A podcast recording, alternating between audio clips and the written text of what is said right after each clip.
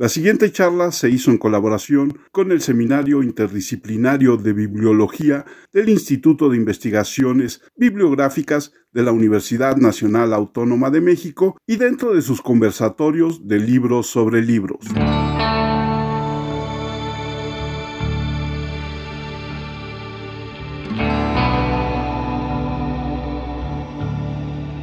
Hola, ¿qué tal? Bienvenidos una vez más a una charla como cualquiera. Soy Armando Enríquez. En esta ocasión tenemos una más de las charlas que tenemos en coordinación con el Seminario Interdisciplinario de Bibliología del Instituto de Investigaciones Bibliográficas de la Universidad Nacional Autónoma de México. Está conmigo Alex Cruzerna. Alex, ¿cómo estás? Armando, un gusto saludarte. Igualmente, Alex, está también Marco Villajuárez del seminario del Instituto de Investigaciones Bibliográficas. Marco, ¿cómo estás? Hola, Armando, bien, muchísimas gracias. Un saludo eh, a todos nuestros ponentes, a tu público y un placer estar nuevamente participando contigo. Y en esta ocasión tenemos como invitados a Magali Rabasa, doctora por la Universidad de California en Davis. Magali, ¿cómo estás? Bienvenida. Muy bien, muchas gracias por la invitación. Saludos a todos.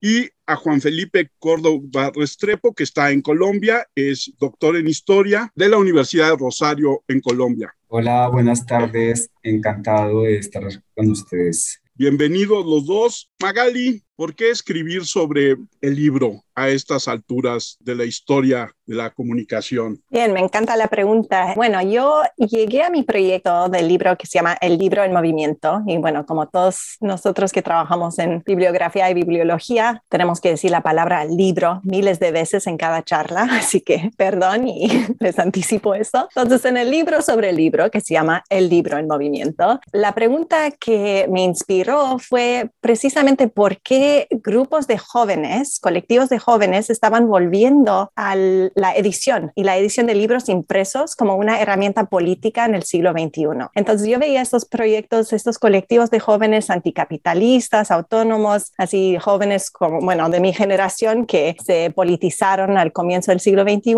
en plena época de así todas las tecnologías nuevas digitales de comunicación, estaban volviendo a usar el libro impreso como una herramienta política. Y me interesó mucho pensar por qué, qué es lo que hace el libro en la política, qué es lo que hace el libro en la formación de redes y también cómo se está transformando este objeto, el libro impreso, ¿no? Entonces, ¿por qué no ir así plenamente con la ruta digital, ¿no? O sea, ¿cómo es que el libro impreso se estaba reinventando en relación a esas nuevas tecnologías también? Entonces, eso es un poco lo que me motivó en mi propio estudio del libro. Juan Felipe, ¿por qué de repente hablar de la divulgación y la circulación de las ediciones en diferentes formatos, tanto el impreso como ahora que tenemos estas posibilidades de la distribución abierta por medio de Internet? Gracias, Armando. Bueno, igual que Magali, me gustó la pregunta. Abierto lo mismo, la palabra libro saldrá mucho, pero bueno, es lo que estamos tratando. Una de las cosas que nos motivó a investigar eh, lo que le dio paso al libro que publicamos sobre edición académica y difusión es que como editores universitarios yo estoy a, a un punto del el oficio de, del libro, que es la edición. Y una de las cosas que nos corresponde a los editores es garantizar que los lectores puedan acceder a la información. Tienen que tener la posibilidad de que el material que editamos esté consultable. Para eso contamos con el libro papel, claro, pero también tenemos el libro digital. Creo que es una buena combinación. Creo que parte de lo que estamos viendo, que mencionaba Magali, es que quien decide cómo se relaciona con un contenido es el lector. Yo establezco mi relación y yo tengo comodidad con ciertos libros para que sean en soporte papel y comodidad en otros libros que sean en soporte digital. Entonces, claro, una de las cosas que nos afanaba en el caso de la edición académica iberoamericana es el bajo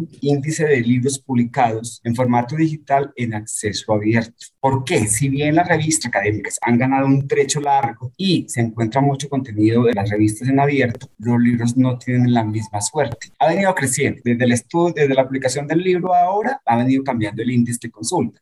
Pero cuando hicimos el estudio, pues obviamente los indicadores para, para la región eran muy, muy preocupantes, era bajito, y creíamos importante que el libro también hiciera parte de la comunicación en abierto, al igual que lo habían hecho las revistas. Esa es la intención del libro que publicamos ya hace eh, algunos años. Preguntarles qué pensar de lector en esta época, qué rol juega en esta comunicación o en este diálogo con los productos impresos. Empiezo contigo, Magali, y después también, Juan Felipe, si me pudieras también responder la misma pregunta, ¿qué pensar del lector en esta época? ¿Qué les demanda el lector y cómo atender esas nuevas exigencias? Bien, excelente la pregunta. Lo primero que me viene a la mente es pensar el lector en como una relación de encuentro, no solamente con el objeto del libro, sino con todas las relaciones que se encuentran conectadas al libro, ¿no? Entonces yo estoy pensando mucho siempre con esta idea de este objeto como una relación. Entonces una de las relaciones que se crea es con el lector o la lectora, ¿no? Entonces cómo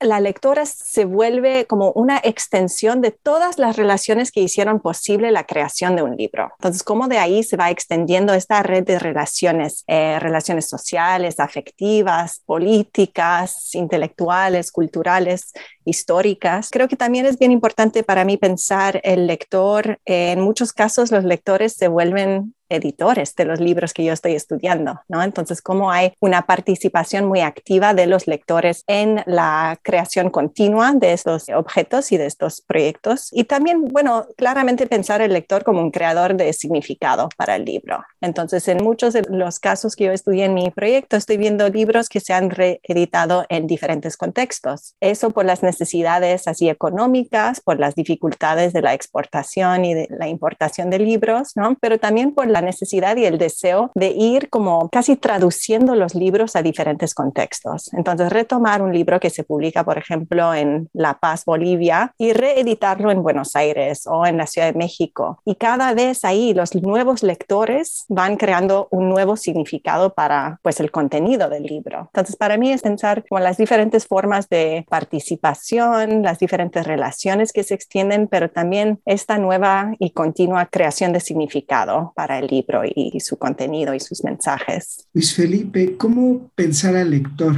en este tiempo? Bueno, es interesante pero compleja la pregunta. Sí.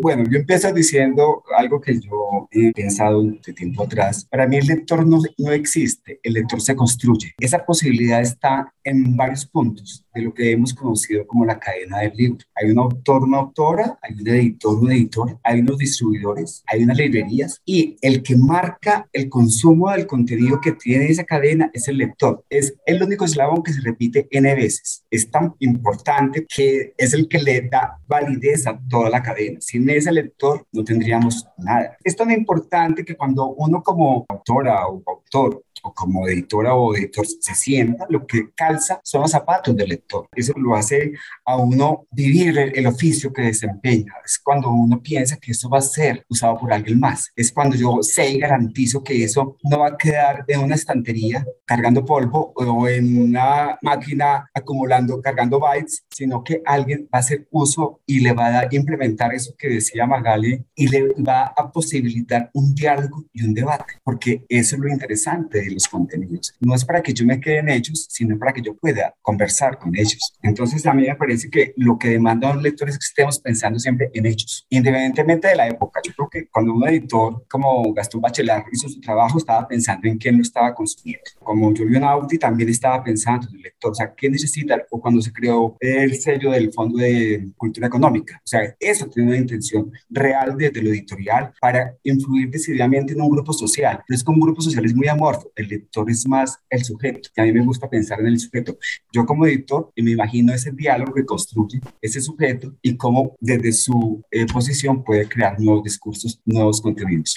En este sentido, y la pregunta igual va para ambos, esta parte de lo que dices, Juan Felipe, de el contacto con el lector o el pensar en el lector, que tendría que ver también un poco con si este movimiento de editores del que habla Magali y cuyo libro que dice apunta como editores urbanos, si se da en niveles rurales por un lado, pero por otro lado, aunque sea cierto el asunto del editor pensando en el lector, nuestra idea, por lo menos mi generación, los que nacimos en los 60, era mucho más vertical. Hoy en día me da la impresión de que gracias a la accesibilidad en redes, esta idea que va con lo que estaban diciendo los dos, se vuelve muy horizontal. Y entonces, tanto el libro cambia de significado con el lector, porque el lector lo puede compartir mucho más rápido por redes sociales o por internet que por el hecho de que incluso lo puede llegar a alterar. Esta idea de que hoy regresamos un poco a esta tradición oral de conocimiento donde a una idea central yo la puedo mover a diferencia de cuando solamente había la imprenta como tal, sino yo puedo modificar una idea, contribuir, me parecería que es parte de lo que los dos hablan en sus discursos. Sí, creo que la palabra clave aquí es este concepto de lo horizontal, ¿no? Entonces, ¿cómo vemos lo que se podría llamar tal vez una democratización de la edición y del mundo del libro, pero también como una apertura, ¿no? Una expansión del significado político y material del objeto del libro. Entonces, creo que sí, estos puntos son claves, ¿no? Esta idea de la posibilidad de alterar, modificar, adaptar, de nuevo traducir. Y cuando digo traducir, no digo traducción lingüística, sino traducción material,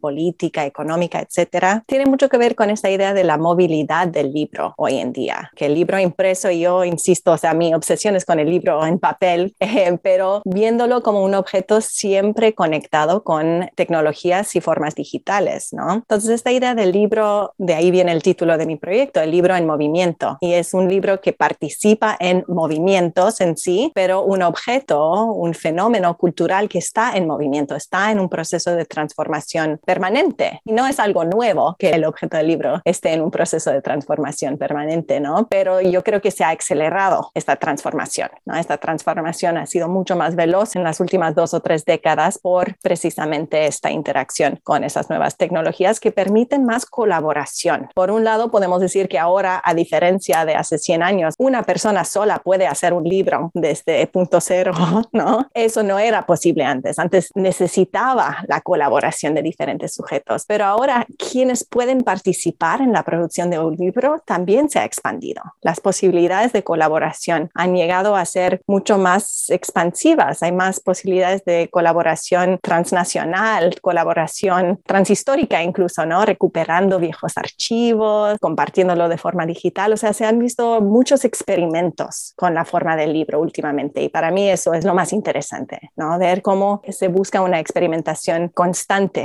con esta forma. Yo, que estoy desde lo editorial, entiendo que uno como editor tiene que garantizar que el lector pueda relacionarse con los contenidos en los soportes en que esté. El que lo decide es él. Yo garantizo que puedo hacerlo. A mí me gustan algunos libros en papel. Hay unos que son papel radicalmente, otros tienen que ser digitales. Porque hay una cosa que sí es importante, que hay un consumo de contenidos que es más rápido. Yo haría una diferencia. Cuando yo hablo de consumo más rápido, no necesariamente me refiero a la lectura, porque la lectura a mi juicio, conserva su tiempo. O sea, uno cuando se lee un libro de la complejidad de la arqueología del saber de Foucault, eso tiene su tiempo. Eso no, o me va a leer a literatura, me va a leer el Quijote, pues eso tiene su tiempo. O sea, consumos sobre esas obras, puedo hacerlas más veloz. Un video, un podcast, una reseña, una presentación, es, ese consumo es mucho más veloz. Y hay lectores, claro que hay lectores, que están en el oral, están escuchando algo, están visualizando algo, pero que en algún momento esperamos puedan relacionarse con el texto mayor, pero que el texto mayor en su espacio, en su dimensión, siempre conservará el tiempo de lectura. La lectura veloz, eso sí lo digo con todo respeto, yo también soy de tu generación, Armando, va lenta,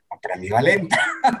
porque no puedo pretender leer a Acertó o a, o a cualquier otro pensador en una velocidad que no me va a dejar entender más allá del primer título, la primera palabra. O sea, tengo que. Entonces, yo creo que hay que conjugar todo. Todos los modelos son posibles, bienvenidos, y de ahí podemos derivar una relación mucho más amorosa con lo que es el objeto libre, que estoy más cargado de información, tengo más capacidad de relacionarme con, con el objeto. Eso me lleva a pensar en este concepto de Gérard Genet de los epitextos, ¿no? Más allá de los para paratextos, los epitextos que existen alrededor del texto, ¿no? Y creo que todo lo que mencionas como ejemplos de lo que posibilita este consumo rápido, este acceso, este contacto expandido, tiene que ver con estos epitextos que ahora, o sea, hay un sinfín de posibilidades de lo que puede ser un epitexto, ¿no? Me gusta pensar también la idea de como los alter egos digitales de los libros impresos, ¿no? Como este eh, otro mundo. Eso, por ejemplo, me lo evidenció el momento de pandemia cuando tuvimos que reaccionar rápidamente para mantener vigencia y un contacto dinámico con la gente que consume los libros que publicamos. Viendo la relación, cuando hacíamos las presentaciones de libros en el formato de videos que hemos publicado, las reacciones de los que interactúan con la presentación, yo haría una clase de cómo se relaciona la gente con los contenidos, porque es una fantasía, es el ese es porque es una reacción que viene desde la piel, le falta un tris porque tiene que adentrarse más en el contenido para poder devolver una lectura un poco más compleja a la hora de empezar la discusión, pero ese era el plato que estábamos viendo a la hora de reaccionar en media pandemia y que fuimos capaces de hacer. Sí, con todo esto, hace un mes más o menos, este, Villoro sacó una columna del Reforma que decía hay que cuidar la rosa, ¿no? Entonces plantea cómo es que el ebook o toda esta forma de tecnología empieza a alejar cada vez más al libro en físico, ¿no? Entonces dice que nos vamos desapegando, pero se nos olvida que el libro dejamos huellas, subrayamos, y es que es un objeto único y que hoy en día se empieza a alejar más y que nos empiezan a ganar un poco todo lo que está alrededor de, pues ya no es un libro, sino el ebook, el Kindle y todo eso es un acceso, no ya no es el libro, es el software el que ahora me va a dar la potencia y se pierde completamente todo el objeto, el objeto libro, ¿no? Ya no es ese objeto que nos hace como de fuerza, ¿no? Si no llevo este libro, pues no me siento cómodo, ¿no? O cosas así. Y que hoy en día se aleja de eso, ¿no? Y que simplemente verlo en la pantalla y tener la hoja ahí, pues no genera nada a veces, ¿no?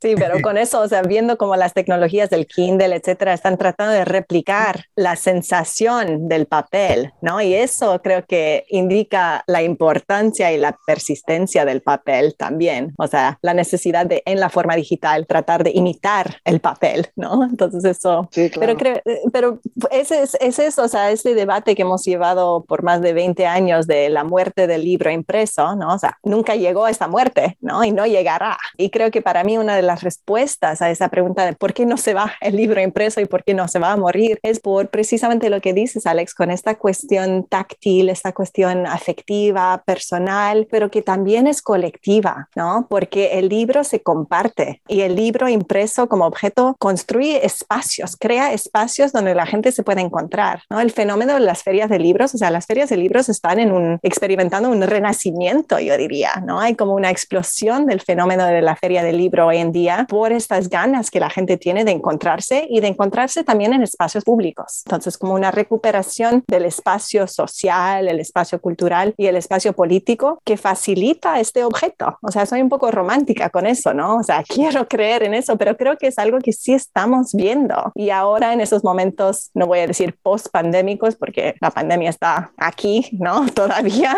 pero en esos momentos de buscar como otras formas de existir en la pandemia, otras formas de reencontrarnos, creo que el regreso a las calles, ¿no? El regreso a las ferias es un lugar donde la gente lo está haciendo, ¿no? Y bueno, una feria al aire libre es mucho más seguro que un evento en una librería encerrada, ¿no? Bueno, soy particular, obviamente las coyunturas permiten aprendizajes y yo creo que eso fue lo que tuvimos. Eh, yo difiero un poco sobre el consumo del libro papel en la época de la pandemia. Sí se elevó el consumo del libro digital mucho, pero quien se llevó la delantera en el sector académico, es el que yo puedo hablar más, y sé también el, el libro de ficción en España, fue el libro papel. ¿Por qué? Porque yo creo que había una saturación de las nuevas generaciones, de la sobrecarga. La clase era en formato virtual, la relación con su familia era virtual. Claro, entonces yo me saturo del brillo, de las luces y claro, lo que quiero a la hora de leer es no estar en la pantalla. Agradezco no estar en pantalla. Entonces digo, cuando yo veo las cifras en dinero y veo ese movimiento,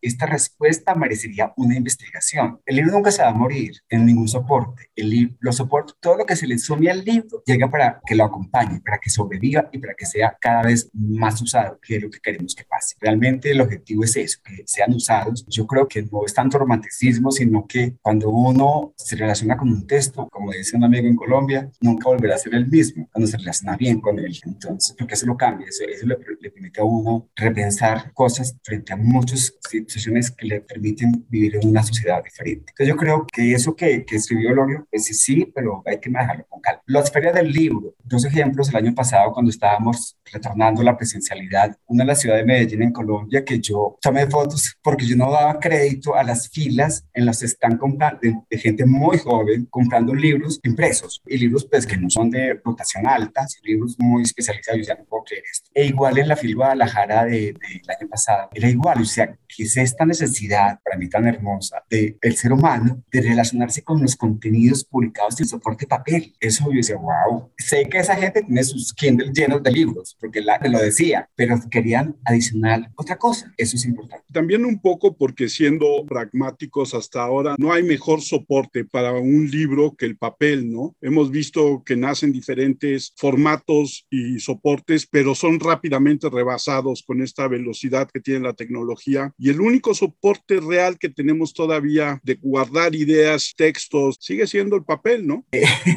yo hago una confesión, yo, yo navego los dos. Cuando estoy en un avión, por ejemplo, para mí es más cómodo leer el Kindle, pero si estoy en una librería que para mí es un paseo maravilloso y veo una colección infinitamente maravillosa, igual me la compro. Así me pesa en la maleta, porque hay libros que son hermosos, pero también reconozco que el otro me permite comodidad, también puedo fichar, también puedo hacer lo mismo que hago en el papel, puedo hacer lo mismo. Pasa es que sí me gusta el olor de la tinta, me gusta la textura de los papeles, me gusta el peso de los papeles, me gustan las tipografías. Las tipografías que tiene la tablet no son tan pensadas por el editor, son más básicas porque la pantalla no aguanta una tipografía tan serifada, por ejemplo, tiene que ser mucho más plana para que el ojo no se canse. Entonces, ese tipo de cosas sí me lleva a pensar más en el libro por la década del 60, Armando, pero me relaciono con los dos por el oficio, me, me corresponde.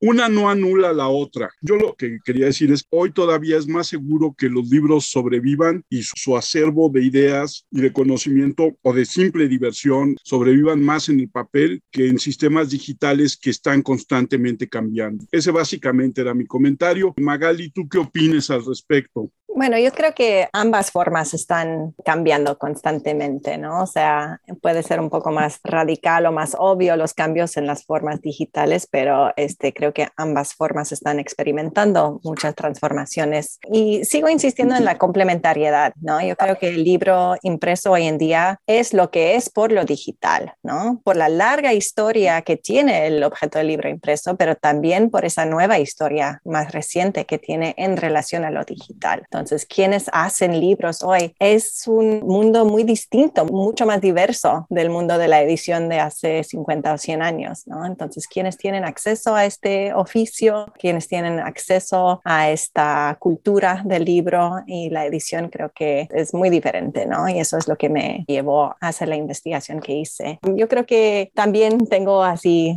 para mí, un uso muy particular de los libros digitales. Yo leo en digital los libros que no valorizo tanto, ¿no? O sea, los libros así, la literatura más chatarra para mí es lo que consumo en digital porque la saco de la biblioteca, no pago y así la tengo ahí en el iPad, ¿no? En la tablet. Pero sí, o sea, el libro con el que quiero desarrollar así una relación más compleja, más profunda, lo busco en papel. Pero también me encanta tener la forma digital para hacer la búsqueda de palabras, para citar más fácilmente, ¿no? Entonces creo que es, para mí es lo complementario, ¿no? Lo que define la relación entre las diferentes formas.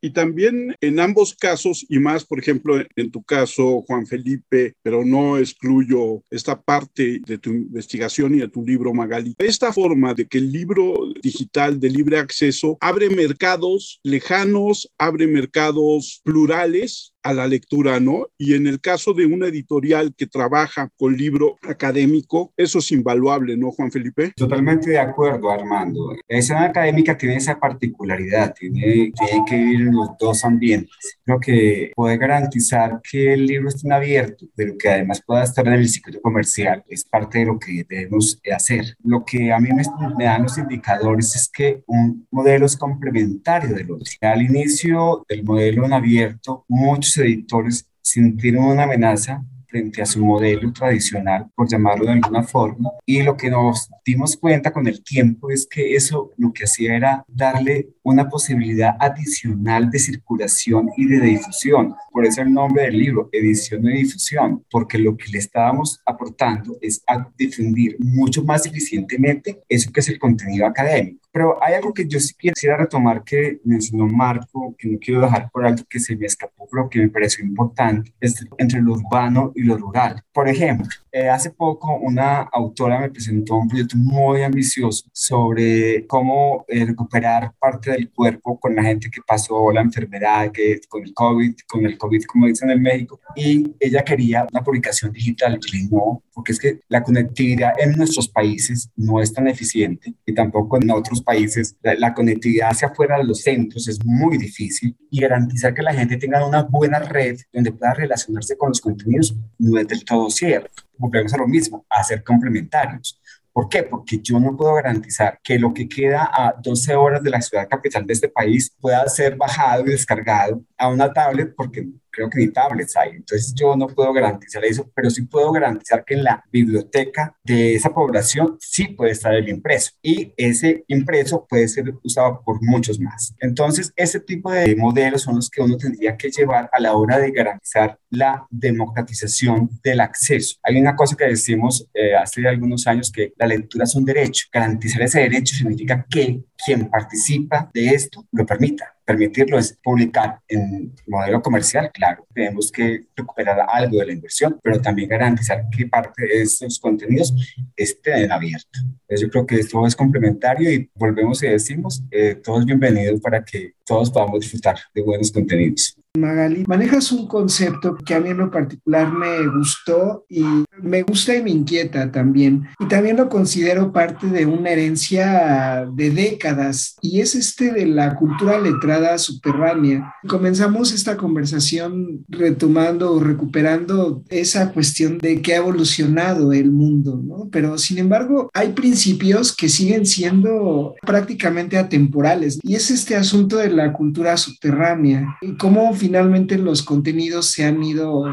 adaptando a algo que siempre ha existido, ¿no? Y es el hecho de que hay un universo que llamamos subterráneo, pero que es igual o tan importante que los grandes monstruos editoriales, donde se teje este intercambio. Ya Armando retomó el concepto de la horizontalidad y la pregunta es en este sentido, ¿qué tanto ha incidido la tecnología para bien de esta cultura subterránea? ¿Qué tanto ha favorecido? Ya dejó de ser un paradigma, sigue siendo un paradigma, ¿Pueden, por ejemplo, los editores costear más y mejores obras con la tecnología en términos tecnológicos? Definitivamente sí. Eh, yo creo que lo que vemos desde este mundo subterráneo, ¿no? esta ciudad letrada subterránea, como la llamo, es una visibilización y una desestabilización de las jerarquías de la producción de conocimiento. ¿no? Entonces, ver cómo se va visibilizando lo que han sido esas jerarquías y esas estructuras de poder y de dominación en el mundo de la edición, en el mundo intelectual en el mundo de la producción académica, la producción cultural más general. Y creo que la tecnología ha sido una parte de este potencial, ¿no? Porque la tecnología ha permitido una pluralización de las formas de producción, ¿no? Entonces, no hay tanta centralización de la producción intelectual, cultural, editorial, etcétera, ¿no? Entonces, esta descentralización ha surgido, yo creo, en parte debido al acceso a la tecnología. Obviamente, yo me enfoco en contextos urbanos, entonces lo que han dicho en la conversación previa tiene muchísima importancia, eh, pero hablando desde las ciudades ¿no? y los centros urbanos, creo que este acceso a la tecnología ha permitido esta descentralización de la producción editorial. Y vemos como la mejora en la calidad de la producción. Lo que estamos viendo hoy con estos espacios editoriales alternativos es una extensión del mundo del fanzine de los años 80 y 70, que era una forma muy rústica de edición, pero usando la tecnología que se disponía, ¿no? La fotocopiadora, la grapadora. Ahora pasamos a tener más acceso al offset o la impresión en demanda, ¿no? O sea, el uso de herramientas de software libre y cosas así, ¿no? Que nos permiten producir de una forma más pulida, más profesional. O sea, resisto un poco la idea de lo profesional, pero tenemos ya todos más acceso a estas herramientas que nos permiten hacer cultura subterránea, pero no sé, más compleja.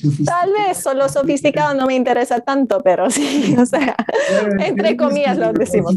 Sí, en términos tecnológicos. Sí. sí, porque bueno, la calidad del contenido es otro boleto, ¿no? Mencionas por ahí también la palabra autonomía, ¿no? Muy reiteradamente, creo que sí, y lo mismo en el mundo académico, creo que también esa palabra pesa mucho con el tema del acceso abierto, con el tema de la cultura subterránea, o sea, ya los editores, las universidades ejercen también un control sobre sus propios materiales, muy a título personal, vaya que me beneficiado de eso, como lector, como editor, como académico también. Me parece una época de mucha abundancia en ese sentido. Y Juan Felipe, hay varias directrices en tu obra que no podemos dejar pasar, ¿no? Una es la cuestión legal, evidentemente la tecnología y todas relacionadas entre sí. ¿Cómo se ha servido el mundo académico de la tecnología? Pues lo hemos visto, ¿no? Desde el propio concepto del acceso abierto se volcó por completo. Sin embargo, volvemos al otro lado y sobre todo a esta cuestión de que finalmente el acceso abierto tiene también que ser restringido. Por paradójico que suene, me parece justo. Te voy a contar mi experiencia. Como alumno tuve acceso a un montón de materiales. Ingresas tu matrícula, descargas o te llegan obras. Dejé de ser alumno y ya no podía yo acceder a ciertos bancos universitarios. En ese momento, estar elaborando una tesis, uno dice, ¡Uy, qué mal, ¿no?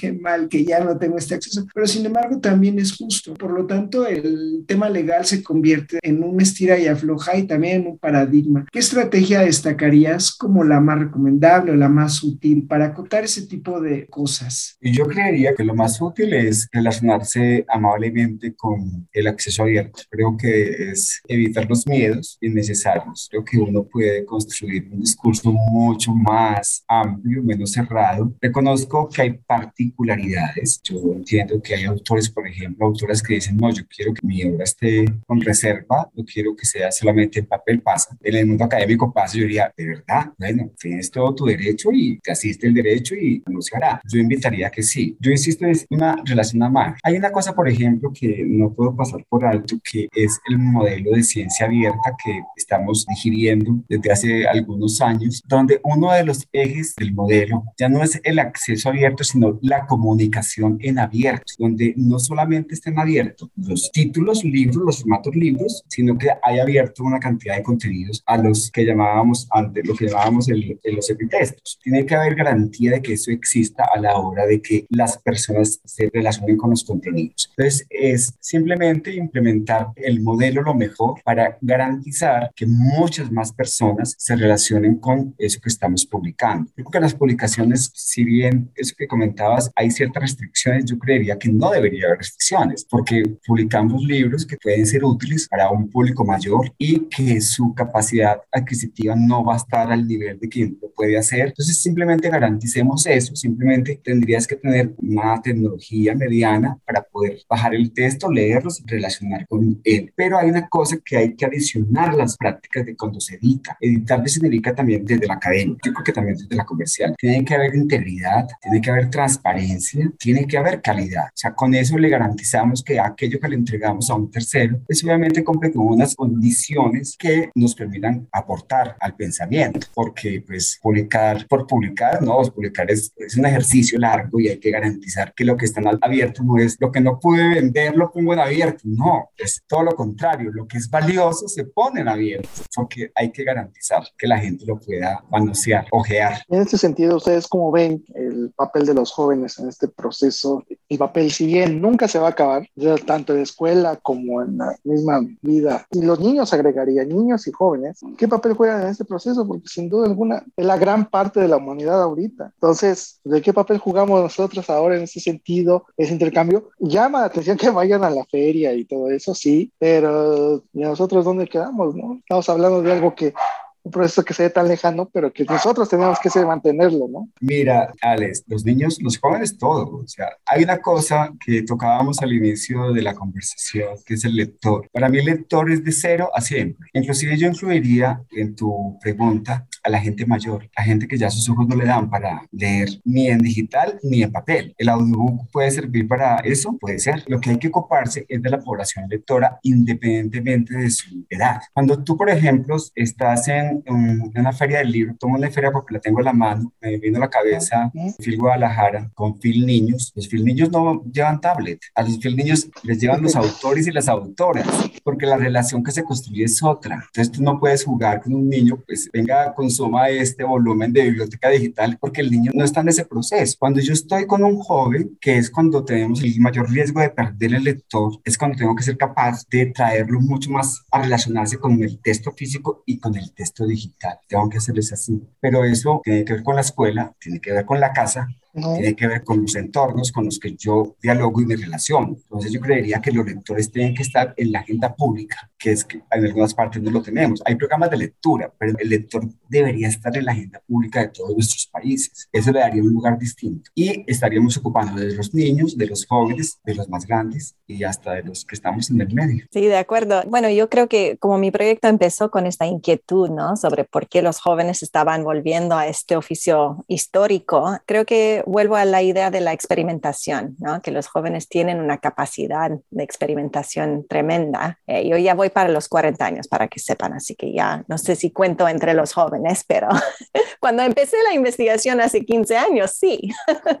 Como decían en uno de los colectivos, un colectivo de jóvenes y no tan jóvenes, ¿no? Yo ya estoy del lado de los no tan jóvenes también. Pero creo que es este, como una, casi una ansiedad de la juventud que permite una experimentación, creo que también una agilidad tecnológica por no tener así esta, porque yo, o sea, la mitad de mi vida existí sin Internet como una parte de mi vida cotidiana. La segunda mitad de mi vida ha sido puro Internet. Entonces yo estoy así en esta generación muy marcada por esta transición. Los jóvenes de hoy no vivieron este antes, ¿no? Entonces creo que ahí ver como las direcciones en las que nos llevan los jóvenes con su relación con la tecnología. Yo soy mamá de dos hijas. Yo tengo una hija de dos años y otra de nueve años y les encanta, o sea, su juguete favorito es un libro, ¿no? Se la pasan con libros. Tenemos una casa llena de libros por, bueno, por nosotros también, pero es, o sea, se la pasan leyendo, leyendo, leyendo y no tienen ningún interés en leer en forma digital. Consumen otras cosas digitales, Netflix ni hablar, ¿no? Pero un montón de libros así a su lado en el sofá es así su sueño para un domingo, por ejemplo, ¿no? Pero eso requiere tener acceso, ¿no? Entonces, las ferias, las bibliotecas, los libros impresos de buena calidad en las escuelas, ¿no? O sea, creo que es esencial seguir cultivando una cultura del libro entre los jóvenes, porque es cada vez más común encontrarse con una casa sin libros, ¿no? Entonces, esto creo que mantener esta relación con lo impreso es importante y pues nos nutre a todos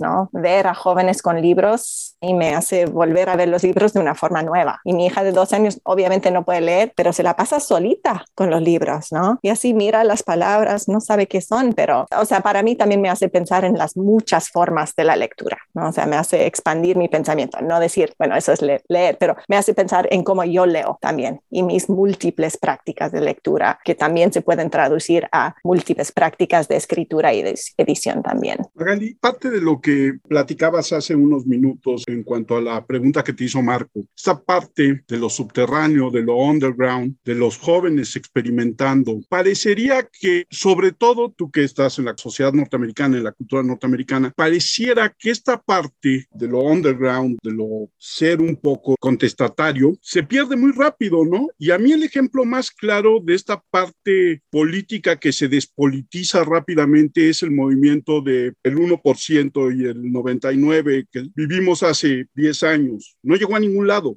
¿Cuáles son las expectativas de estos movimientos underground de editores en un futuro? ¿Tú les ves futuro? Sí. Punto.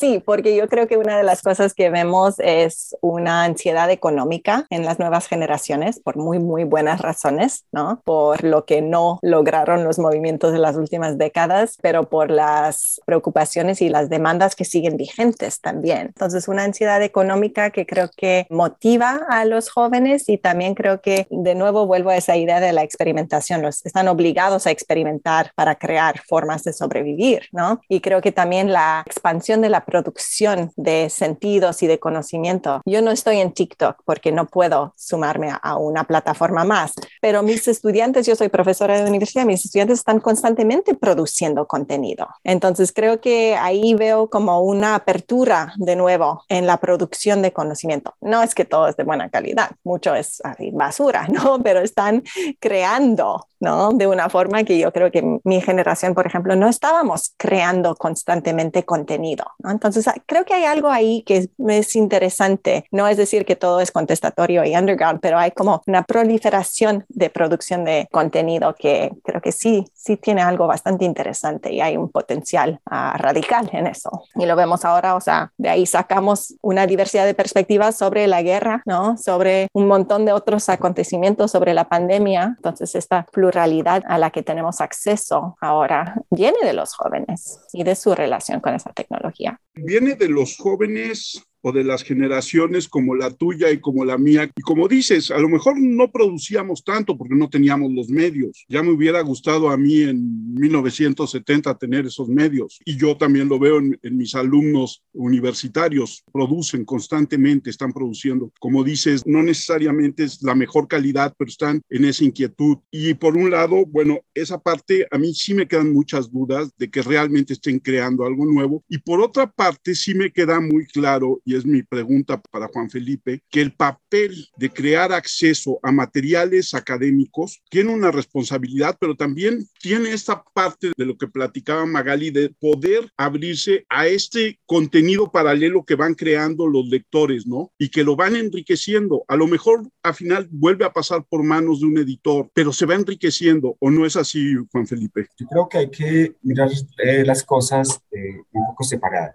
Eh, aunque no fue pregunta, yo quisiera aportar algo de los jóvenes y su relación con los textos. Yo creo que si hay una generación y un interés, no desde el lado de los que editan, sino del lado de los que escriben. Yo tengo los datos para Colombia de la gente que publica entre los 20 y los 28 años y es un número bastante elevado. Y material de calidad, material que ha sido filtrado por comités editoriales o por evaluaciones hechas sobre el material. Me refiero a poesía, me refiero a ensayo, me refiero al libro de investigación es decir, que por un lado están los editores jóvenes y por otro lado están los jóvenes también produciendo contenido, que hay que conjugar a las dos porque pues no es una generación que produzca otra generación, sino que todo es un ecosistema que hay que tenerlo presente a la hora de pensar todo el, el asunto. Sobre lo que se produce alrededor del libro, una de las cosas que me hiciste recordar Armando es lo que en el momento llamamos hipertextualidad, que es parte de la publicación de un libro y cómo se llevan comentarios a ese libro y cómo se le añaden cosas a ese libro eso es un libro dinámico, es un libro con otras connotaciones muy particulares, pero cuando hay textos adicionales, contenidos adicionales sobre un libro, eso lo que se hace es una construcción alrededor de esto para poder ver las discusiones que suscita. Ejemplo sencillo para que no entremos en Honduras es cuando yo escribo un texto de investigación y cito a un tercero y entro a discutir con ese tercero. Es una construcción a partir de la voz de otro, voz de otra y mi capacidad de pensar desde mi lugar frente a lo que el otro me está sugiriendo. Entonces, eso ha construido en la mente de los seres humanos hace mucho rato. Lo que pasa es que la tecnología nos posibilita una relación mucho más rápida y dinámica. Entonces, eso es lo que es bienvenido. No sería objeto de publicación después, sino de relacionar. Eso ayuda a hacer la difusión. Hace un segundo antes de la reunión entró una colega a preguntarme algo y le me estás preguntando es difusión. O sea, pon eso en tus redes y es a la hora de la relación que vas a construir con gente que trabaja este tema, ella trabaja de derechos humanos. Si lo pones en tus redes y me pasas a mí y me vinculas en la mía, yo lo hago lo propio con mis redes que están relacionadas con esto. Entonces lo que yo hago es una cosa enorme a la hora de socializar contenidos. Lo abierto no significa solamente lo gratis. Lo abierto significa es que yo pueda acceder a contenido de calidad a la hora de buscar un tema determinado. Eso es lo que debemos ser capaces de garantizar. Por ejemplo, los editores jóvenes, los independientes, yo no, no recuerdo mucho el nombre que Magali usa, que me parece muy bonito, pero se me acaba de escapar. Editores de movimiento, esos, por ejemplo, como tienen una edición comercial que viven de una construcción económica alrededor de su proyecto, lo que tendríamos que revisar con ellos es cómo esto de lo abierto les posibilita un modelo económico que puede ser mucho más fructífero a la hora de. Por ejemplo, recuerdo el gran proyecto alemán Nautledge, que tiene una venta enorme de acceso abierto a las bibliotecas alemanas. Eso no es que esté abierto para todo el mundo, qué pena Marco, está abierto para las bibliotecas alemanas, o sea, los que van a la biblioteca en Alemania pueden leer esos libros. Y a esos editores les pagan, claro, que tienen que vivir, alguien paga la cuenta, eso no significa la gratuidad. Tenemos que ser capaces de controlar ese modelo económico que tenemos y saber cómo salimos adelante para que no fracturemos todo lo que hemos construido. Yo quiero agradecerle a Magali y a Juan Felipe el haber aceptado la invitación a platicar con nosotros sobre temas de libros que siempre son interesantes. Magali, muchas gracias. Redes sociales donde te encuentren nuestros escuchas. por ser joven estoy muy desconectada, pero sí estoy en el Facebook, por ejemplo, como la rucas acá. sí, en el Facebook y pues mi correo electrónico este, se encuentra fácilmente en internet. mrabasa.gmail.com. Bienvenido a todas las preguntas, comentarios y diálogos futuros. Gracias. Muchas gracias, Magali, que estés muy bien. Juan Felipe, redes sociales. Arroba Juanfe22, Editorial Universidad del Rosario en Facebook, en Twitter, Editorial UR. Nos buscan y respondemos. Siempre respondemos, porque si nos preguntan, somos de los que decimos, hola, ¿cómo estás? ¿Qué necesitas? Ok. Marco, redes sociales. Sí, eh, únicamente Twitter, estoy como arroba sostenible MX. Alex, tus redes. Mi Twitter es arroba 512-Alex. Yo soy Armando Enríquez, a mí me encuentran en Twitter como arroba cernícalo. El Twitter del podcast es arroba charla cualquier uno nuestro correo charlapodcast1 arroba gmail.com. Esto es una charla como cualquiera. Muchas gracias a nuestros invitados. Muy interesante el tema y esperamos contar con su presencia en otra ocasión. Muy amables. Muchas gracias. Cuando nos soliciten, aquí estaremos. Muchísimas gracias.